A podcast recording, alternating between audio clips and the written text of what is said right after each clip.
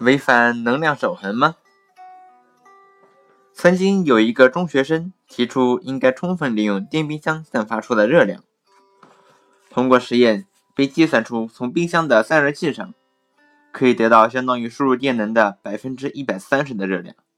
也就是说，耗同样的电能，电冰箱比电炉子发出的热量还要多。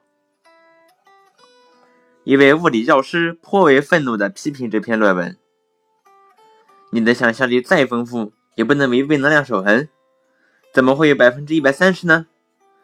多余的热量是从哪里来的？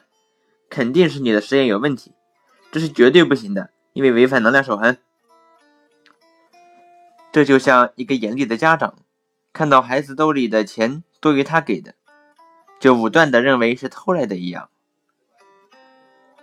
这个实验果真违反物理学的天条能量守恒定律吗？能量守恒定律说的是，能量可以相互转换，但是不能创生和消灭。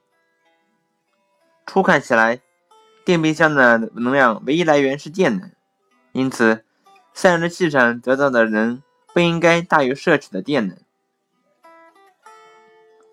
学生实验中得到的比一百三十大的钠散百分之三十热量是从哪里来的呢？肯定不是从消耗的电能转换过来的，会不会有别的途径？正如孩子兜里的钱可能是勤工俭学的合理收入，不一定是不合法的收入。所以，解决这个公案应该仔细想一下，过于武断就会变成冤假错案。为此，我们应该先说明一下电冰箱的原理。电冰箱的作用就是制冷。为了使冰箱里的温度不断下降，我们要把冰箱里的热量不断的传出去。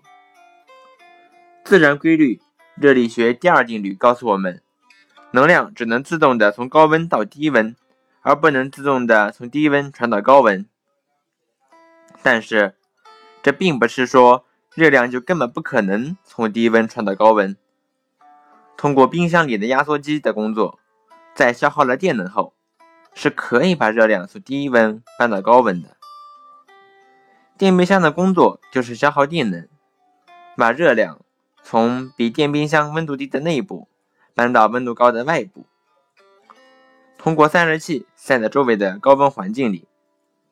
散热器的温度必须比室温高才能散热，所以。电冰箱的散热器上散发的热量是两部分组成的，一部分是电冰箱消耗电能所变成的，因为电能最终要百分之百的变成热能；而另一部分是冰箱内食物变冷所放出的热量，这部分是消耗电能搬出来的。两部分加起来肯定大于一百，也许到百分之两百或者更大。学生测出的百分之一百三十，正是由于测量的误差所致。因为实验中不可能收集冰箱散发出的全部热量。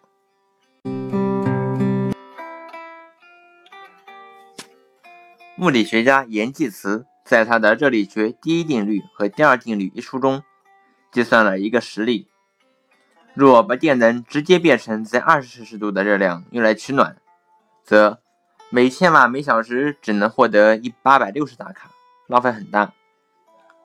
如果把电能先变成工作，再用上述方法，则每千瓦每小时可得到一万两千六百大卡。也就是说，获得的热量是所消耗电能的十四点七倍。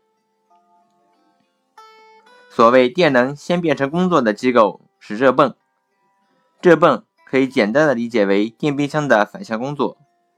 把热量从低温泵向高温。如果用煤取暖，可以通过煤燃烧驱动一个热泵。计算表明，可以获得大于十二倍直接燃烧所获得的热量。关于电冰箱散热器上的热量再利用，已经有类似产品。一个电冰箱足可以满足一家人的洗漱所用的温水需要，是节能的好措施。希望。国内的电冰箱厂家重视这个中学生的建议。